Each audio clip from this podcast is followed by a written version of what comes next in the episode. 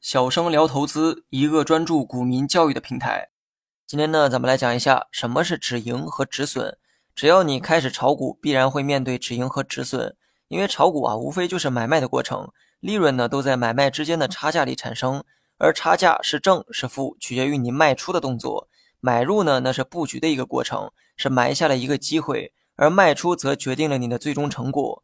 今天要讲的止盈和止损啊，都是卖出的行为，但同样是卖出，意义可完全不一样。上文呢说过哈，卖出时才决定你手里是否有利润。如果你卖出股票，只用一句卖出来表达，虽然这个行为呢表达的很明确，但却无法得知卖出后的结果如何。卖出后是赚了还是亏了，还需要额外补充说明才行。这个时候，止盈和止损就是最好的表达方式。二者呢都是卖出的含义，不同的是。止盈呢是在你盈利的前提下卖出的行为，而止损是在亏损的前提下卖出。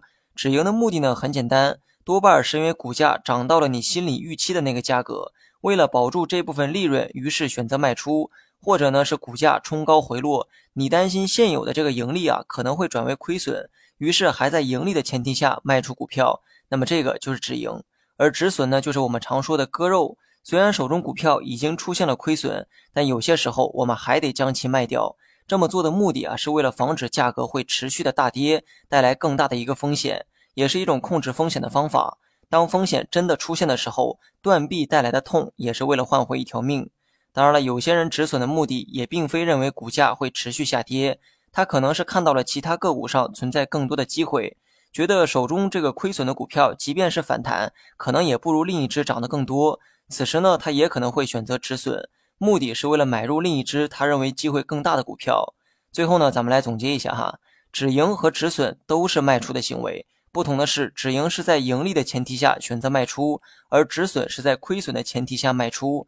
前者的目的是为了保住当下的利润，后者是为了防止亏损越来越大带来的风险。好了，本期节目就到这里，详细内容你也可以在节目下方查看文字稿件。